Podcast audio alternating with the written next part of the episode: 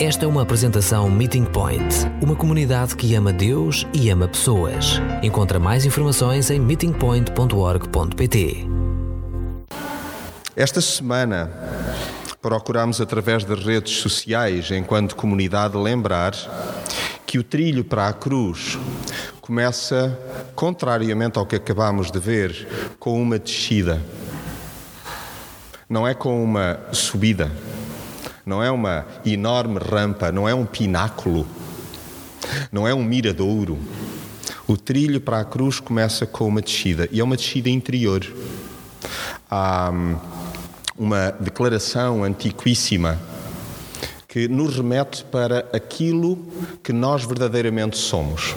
E essa declaração diz: Lembra-te que és pó, e ao pó tornarás.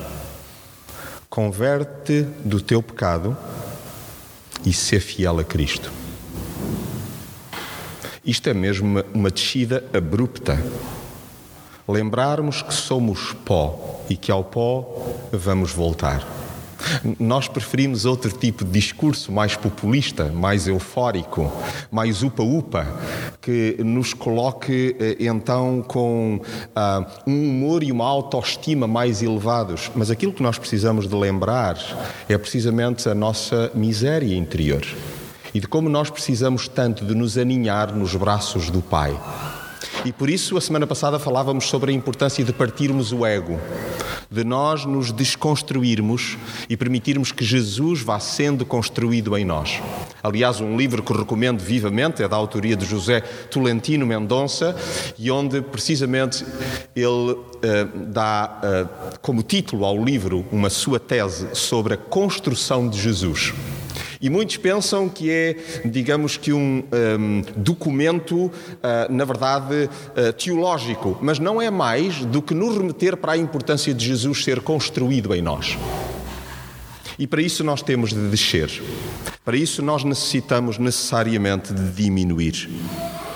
Por isso gostava que, antes de lermos uh, duas versões distintas de Filipenses 2, versículo 5 a 11, a despeito da tradução que tenham entre mãos, apenas lembrar que quando nós olhamos para a nossa vida e para o nosso trajeto e para o nosso passado, nós desejaríamos eventualmente uh, corrigir tanta coisa, mas nós não podemos apagar o filme da nossa vida, ainda que possamos reeditá-lo.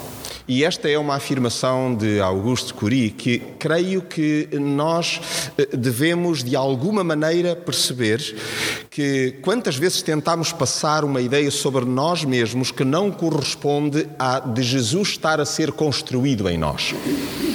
E por isso gostava que pudéssemos olhar para ele. Ele é o nosso modelo, ele é a nossa referência. Ah, um, com certeza que nesta viagem que vamos fazer, ainda que curta, algumas ideias vão assaltar a tua mente. Eu convido-te a tomar notas. Faz uso do um, uh, ah, smartphone, eventualmente caneta e papel. Faz uso, anota. Porque o importante é aquilo que o Espírito Santo, como foi lido no início pelo André Mota, é, é aquilo que o Espírito Santo sussurre ao teu coração. É aquilo que falo comigo, Jonatas, ou falo com o Nuno, ou falo com a Tânia, ou falo com a Sara. Na verdade, eh, eh, nós estamos aqui para nos predispormos a que o nosso currículo, a nossa vida, possa ser revista e de algum modo possa ser trabalhada. E por isso, leio convosco uma primeira tradução de Filipenses 2, versículo 5 até o 11. E nesta leitura dupla que irei fazer, gostaria que te detivesses numa palavra, numa frase, que no fim tu possas até usar como a tua oração. Na verdade, percebes, essa é a área a trabalhar. Esse é o aspecto no currículo, no meu trajeto, onde eu preciso diminuir, onde eu preciso de descer. Porque de facto eu quero encetar esta viagem no trilho da cruz que haja em vós, que haja em ti, que haja em mim a mesma atitude que houve em Cristo Jesus. Sendo que, por natureza de Deus, no entanto, não reivindicou para si o ser igual a Deus. mas desfez-se das suas regalias próprias, assumindo a forma de um escravo e a semelhança humana. E encontrando-se nessa condição, humilhou-se a ponto de se sujeitar voluntariamente à morte. Não uma morte vulgar, mas à morte da cruz. Por isso mesmo, Deus o elevou às posições mais altas e lhe deu um nome que é superior a todos os nomes, de tal forma que, em honra desse nome, virão a ajoelhar-se todas as criaturas, tanto no céu como na terra, como ainda debaixo da terra. E todos, igualmente, reconhecerão que Jesus Cristo é Senhor, o que será mais uma glória para Deus, o Pai. E para cimentar aquilo que o Espírito garantidamente já vai sussurrando ao nosso coração, leio uma outra tradução do mesmo texto. Tenda em vós o mesmo sentimento que houve também em Cristo Jesus, o qual, subsistindo na forma de Deus, não considerou o ser igual a Deus coisa a que se devia aferrar mas esvaziou-se a si mesmo, tomando a forma de servo, tornando-se semelhante aos homens. E achado na forma de homem, humilhou-se a si mesmo, tornando-se obediente até à morte e morte de cruz. Pelo que também Deus o exaltou soberanamente e lhe deu o nome que é sobre todo o nome, para que ao nome de Jesus se dobre todo o joelho dos que estão nos céus e na terra e debaixo da terra, e toda a língua confesse que Jesus Cristo é Senhor, para a glória de Deus Pai.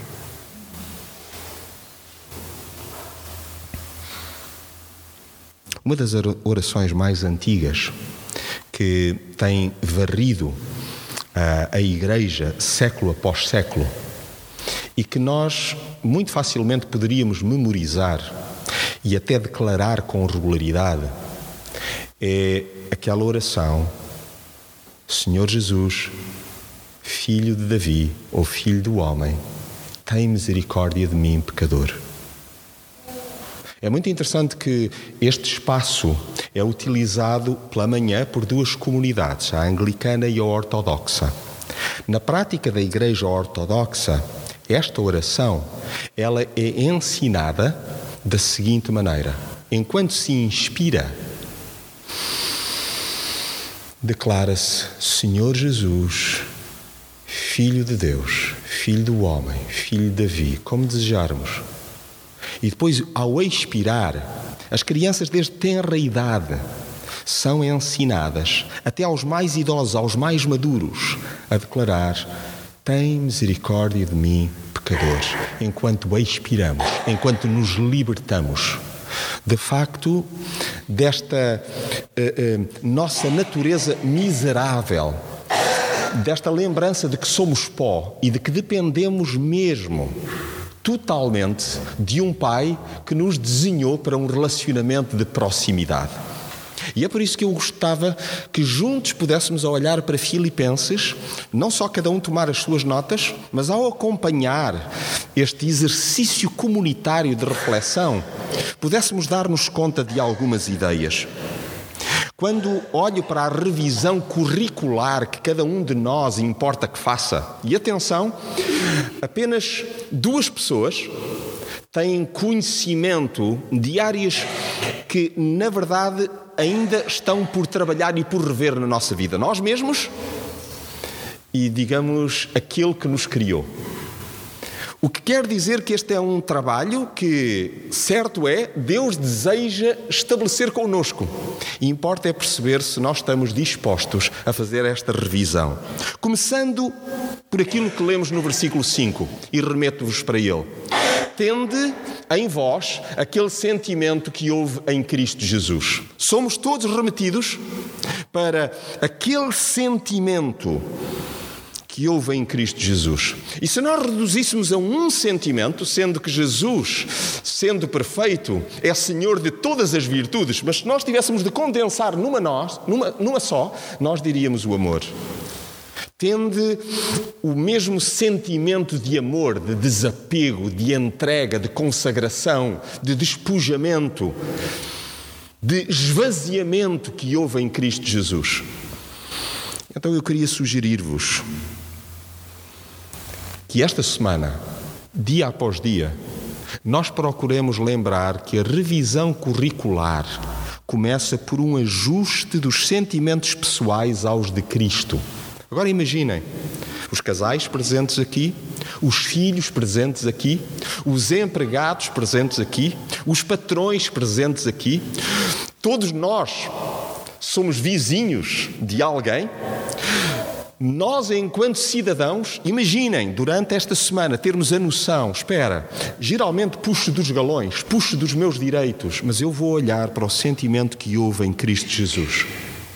E por isso eu vou ajustar os meus sentimentos pessoais ao de Cristo. Eu vou querer moldar-me. Eu vou querer agir como Ele procederia neste tempo de irritação, neste tempo de desesperança, neste tempo de combate, neste tempo de apreensão. Eu vou ajustar os meus sentimentos aos de Cristo. Que haja em vós também o sentimento que houve em Cristo Jesus. Estamos nessa? Qual é a tua disposição enquanto mulher, enquanto homem? Mas mais, quando olho convosco para o versículo 6, e quando lá é dito o qual Jesus, subsistindo na forma de Deus, não considerou o ser igual a Deus, coisa a que se devia aferrar, coisa a que se devia agarrar que nem uma lapa. Não. O desprendimento que houve em Jesus é também para nós um incentivo, um estímulo então, interiorizar quem se é perante o Pai sem jamais querer passar a perna ao próprio Deus. Vejam, Jesus é um modelo para mim, para ti, para que, na verdade, percebamos quem somos perante o Pai. O texto diz-nos que Jesus, subsistindo em forma de Deus, ele, ele não perdeu a sua identidade, a noção de quem era, e é importante nós não perdermos a noção de quem somos. Por onde é que geralmente começamos? Já repararam? Uh, quem é que tu és? Se alguém nos pergunta quem é que eu sou, geralmente por onde é que nós começamos? Pelo que fazemos, pelo que temos. Pode ser até família. Nós às vezes confundimos que nós somos avós. E aí está a nossa realização plena. Ou, ou pais ou temos um alto desempenho profissional, ou pensamos que somos menos porque não temos agora aquele desempenho que já tivemos outrora e estamos num hiato, estamos num, num parênteses. Então importa lembrar que nós não devemos jamais esquecer a nossa identidade em Cristo. Lembrar que somos pó, que voltaremos ao pó. Somos lembrados de que é importante dependermos sempre, convertermos do nosso pecado e sermos fiéis a quem? A Cristo. Sendo fiéis a Cristo, nós não vamos desonrar pessoas, jamais. Então é impressionante olharmos para aquilo que nos é proposto, revermos a nossa agenda de vida e interiorizarmos quem somos perante o Pai, sem jamais lhe querermos passar a perna. Isto é, ultrapassar, conforme é dito lá no final do versículo 6, considerou o ser igual a Deus coisa a que se devia aferrar, não considerou de todo que isso então era fundamental, bem pelo contrário, era crucial por amor a nós.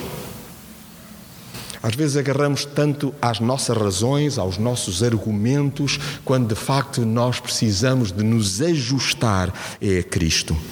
E isso implica optar pela via da renúncia, em vez de puxarmos os galões. Reparem lá no versículo 7. Não sei como tendes nas vossas traduções, eventualmente, mas aniquilou-se. Eu li uma que dizia, mas esvaziou-se a si mesmo. É o texto que nos remete, lá está, para o tema da nossa série, Kenosis, que é este conceito de, na verdade, então, não nos agarrarmos àquilo que porventura julgamos que é direito nosso. Optemos pela via da renúncia, em vez de puxarmos o nosso currículo ou de apresentarmos o nosso canudo. Quais são as implicações práticas? deste item na nossa vida familiar se nós optarmos pela via da renúncia ao invés de puxarmos os galões. Já reparamos que algumas discussões vão morrer logo à partida? Porque optamos por servir ao invés de optarmos por reivindicar. É tão distinto. É óbvio que é uma luta titânica e por isso nós precisamos de lembrar a nossa natureza caída, porque o que está em nós, a tendência é um braço de ferro. Nós somos altamente competitivos. Há pessoas, abençoadamente, são mansas por natureza e jamais capazes de uma crispação. Mas o que é verdade é que para o grosso de nós, para a maioria de nós, nós acabamos por ter de olhar mesmo para Cristo para optarmos pela via da renúncia, ao invés de puxarmos dos galões. Lá no versículo 7, ainda aprendemos algo mais com Jesus quando diz: tomando a forma de servo. Isto é, assumirmos o papel de servos e não de lordes.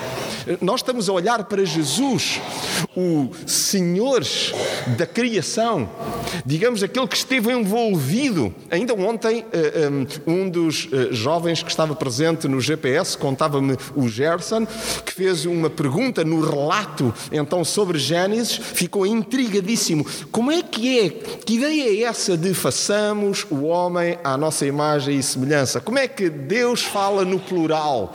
E é tão bonito, bem percebo que nós poderíamos agora dissertar e fazermos a exegese de tudo isso, mas sumariando percebemos que Cristo esteve lá envolvido na criação. E Jesus poderia dizer: Eu sou o dono, eu sou o patrão de tudo isto. Mas ele escolheu ser servo. O que quer dizer que nós somos remetidos para esse papel também, papel de servos e não de lordes.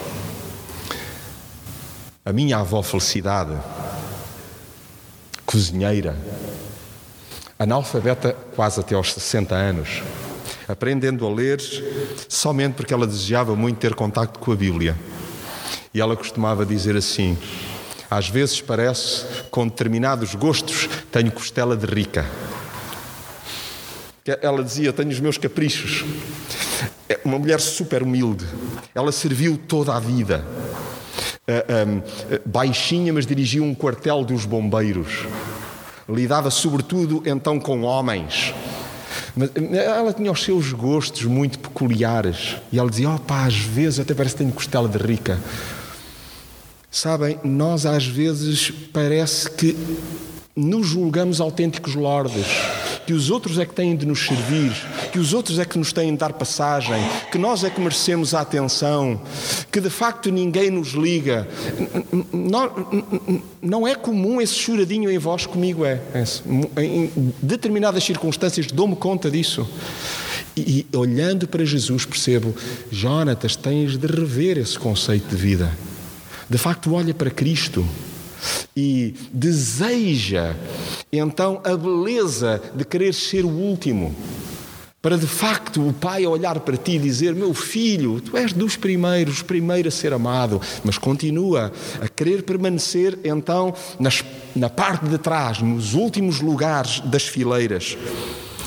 Então, assumir o papel de servo e não de lorde. Como é que é contigo? Que combate é que é importante travar? Lá no finalzinho do versículo 7, e caminho rapidamente para o antepenúltimo degrau, lemos lá, tornando-se semelhante aos homens. Isto é absolutamente extraordinário. Um Deus onipotente que resolve acampar entre nós. É absolutamente extraordinário percebermos que Deus não temeu relacionar-se conosco, contaminar-se. Ele considerou o outro como digno de amor, tornando-se semelhante a nós. Sabem o que nos falta? Sermos mais humanos. Às vezes pensamos que é sermos mais espirituais. O que nos falta é sermos mais humanos, tocar gente, considerar o outro como nós. Considerar até os outros superiores a nós próprios, como é bíblico, como Jesus nos ensinou. E sabem, nós também temos as nossas esquisitices. nós também acabamos por, sem querer, se não nos vigiarmos, proceder em certas matérias de uma forma claramente anticristã, segregando pessoas. Porque às vezes nós temos os nossos nichos, nós temos, digamos que, as nossas limitações. E se a pessoa não tem uma sexualidade definida, se não tem de algum modo um certo padrão no plano político, nós acabamos então por segregar. Ouçam, às vezes pensamos que as grandes rivalidades clubísticas só acontecem entre os grandes clubes. Eu vejo isso no quadro de formação, na bancada, de, de, entre vizinhos. Nós entramos em picardias porque não consideramos o outro como? Como sendo digno. Digno de quê? Digno de amor. Alguém aqui tem uma dívida para com um vizinho seu? Alguém tem uma dívida para com um vizinho seu? Oh, minha querida Ivone, todos temos e não assumimos. Só a Ivone é que levantou. Todos estamos em dívida para com os nossos vizinhos. Todos. Ah, não, eu não tenho dívida. Temos, temos. A Bíblia diz que nós temos dívida com os nossos vizinhos. Sabem qual é a dívida que nós temos para com os nossos vizinhos? É uma dívida de amor. Nós estamos condenados a esta dívida. Eu espero que nunca queiramos ver-nos livres dessa dívida, porque isso é sinal que ficamos em dívida para com Deus e aí o assunto é mais sério. Então, que coisa tremenda quando nós olhamos para o texto e percebemos que Jesus nos ensina a revermos a nossa vida considerando o outro como digno de amor. Por favor, olha para o outro que te seja difícil de mirar no olho e lembra-te: ok, é a minha tarefa para esta semana, se calhar para o próximo mês, talvez até para os próximos meses, dizer assim: Senhor, ensina-me a amar porque eu sei que eu tenho a dívida de amor para com este nicho da população, para com aquela pessoa com quem trabalho, aquela pessoa com quem não desejo relacionar, mas eu tenho essa dívida de amor.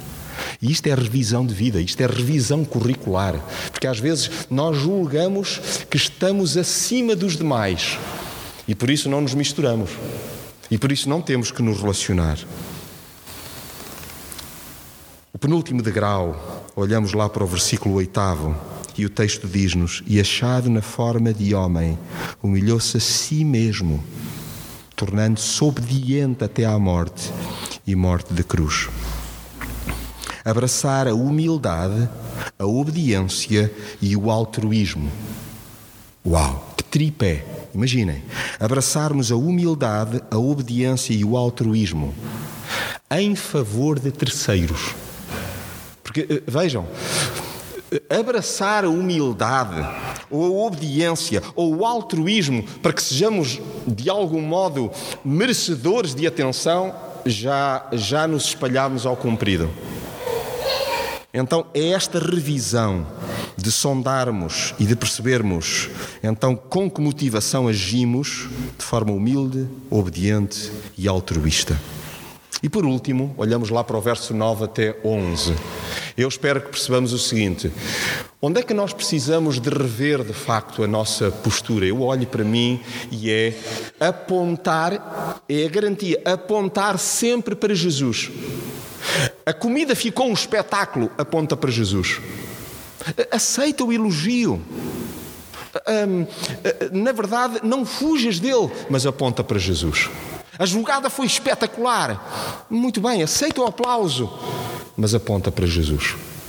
Quando nós nos achamos o máximo, já deitamos tudo a perder. Ou seja, precisamos de voltar ao princípio.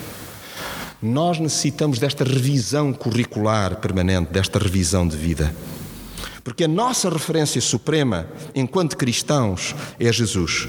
Então é para Ele que nós devemos virar todos os olhares quando, de algum modo, é beliscada então a, a pessoa de Cristo na nossa própria na nossa própria vida. Ajuda-me, Senhor. Ajuda-me, Senhor. Ajuda-me, Senhor, a receber cada dia como um dom. Ajuda-me a reconhecer que nada me falta que tu me deste tudo aquilo que é necessário para fazer da vida uma coisa feliz e com sentido. Mesmo que me falte o universo inteiro, nada verdadeiramente me falta. Mesmo que eu espere muito do amanhã, devo saber que tenho tudo hoje. Ajuda-me a limpar o olhar poluído e agravado por juízos, consumos e ressentimentos. Que eu saiba acolher a vida como a oportunidade que ela é. E se acontecer o meu coração andar ferido, recorda-me, Senhor, que nenhum coração é tão inteiro como um coração ferido. Se doer, se o trilho da cruz te leva a descer até às profundezas da alma e isso deixa marcas e cicatrizes, celebra, porque estás a tornar-te cada vez mais parecido com Cristo. E que esta oração, que na verdade é uma oração escrita por Tolentino Mendonça, possa por nós também ser feita. E se não te lembrares dela na totalidade, mas quiseres ter acesso a ela, posso facultar-te. Mas há uma que é fácil de memorizar e que é a oração de toda uma vida. Senhor Jesus, tem misericórdia de mim, pecador. Amém? Amém.